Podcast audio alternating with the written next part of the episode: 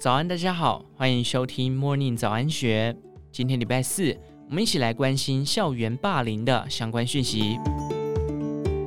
一名学校老师一个月内传送八十多部影片到赖群组，嘲笑学生跳舞的样子；另一名老师长期体罚学生，破坏同侪人际关系，让孩子在校孤立无援，身心受创。这些令人痛心的情节，来自人本教育基金会中部办公室主任曾芳苑经手的真实案例。无论是公然羞辱或造成学生身心伤害，这些不当且恶意的行径，已构成多数人对校园霸凌的认定。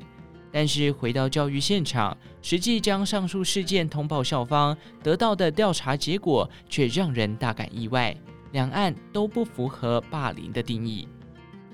摊开教育部统计，近五年校园霸凌通报数量连年攀升，自二零一八年的五百六十二件上升到去年的一千九百四十二件，但通报确认成案的比率却不增反减，从百分之三十逐年下滑，到去年仅剩下百分之十一点四，相当于每通报九案，只有一案被认定是霸凌。影响霸凌成案率的关键，不外乎两大因素。一个是校园霸凌如何界定，依循的标准是否明确；二是霸凌与否由谁判定，调查过程是否公正。从近年屡刷新低的成案率，不难看出现行通报机制存在缺失，有待调整。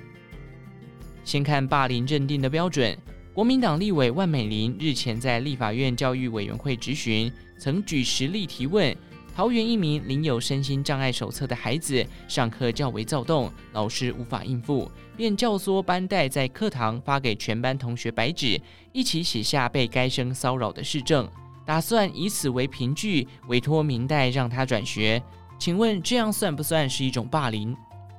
面对询问，教育部长潘文忠当下也无法认定，仅强调这是不当的处置方式。至于是否是霸凌或不当管教，需要更深入的了解，要有一个小组详细厘清，再做判断。为因应校园霸凌问题，教育部早在一二年就订定校园霸凌防治准则，当中对霸凌的定义相当严谨，需同时符合四项要件，包含持续以明确的侵害样态，如语言、肢体、文字或图片等。故意造成他人的损害，才构成霸凌行为。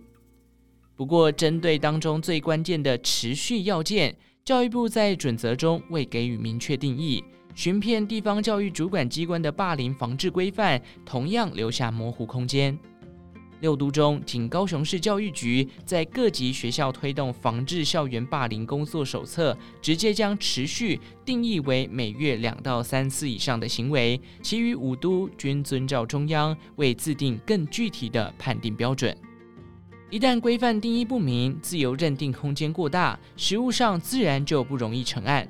此外，曾芳苑在第一线观察也发现，霸凌案件的损害认定。有时太过强调因果关系，非得要被霸凌者提出证据，证明霸凌者行为确实造成自己身心损害，甚至须以成绩低落、身心诊断书佐证，才会被认定遭霸凌，标准过于严苛。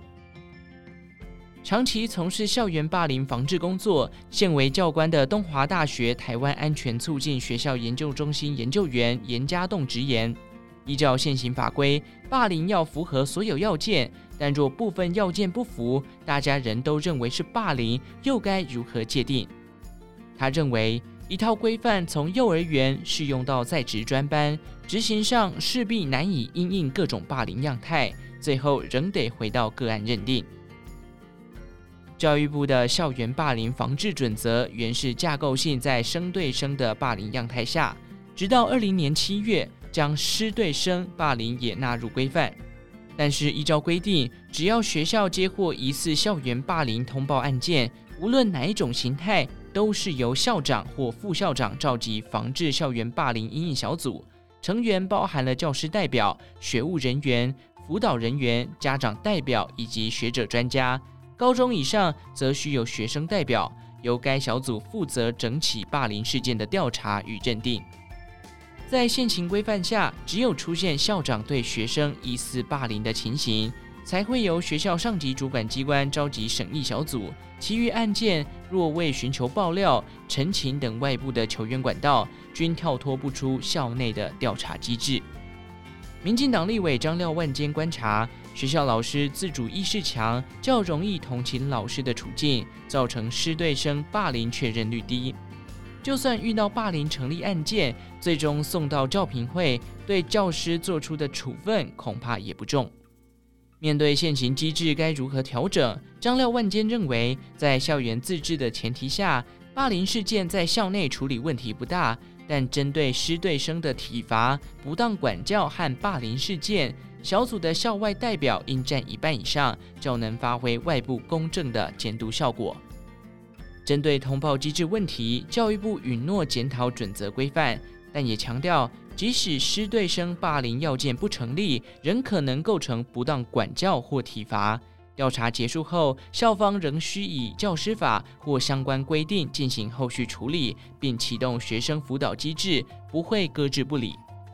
霸凌防治工作最重要的两点，就是勇敢说出来，还有旁观者正义。尽管现有制度不完善，严家栋仍以第一线经验鼓励权利受侵害的孩子勇于通报，不要隐忍不发。即使最后未被判为霸凌案件，学校仍得负责处理问题。任何一项救济管道都不该被弃置。以上内容出自《金周刊》一三七四期，详细内容欢迎参考资讯栏下方的文章连结。最后，祝福您有个美好的一天，我们下次再见。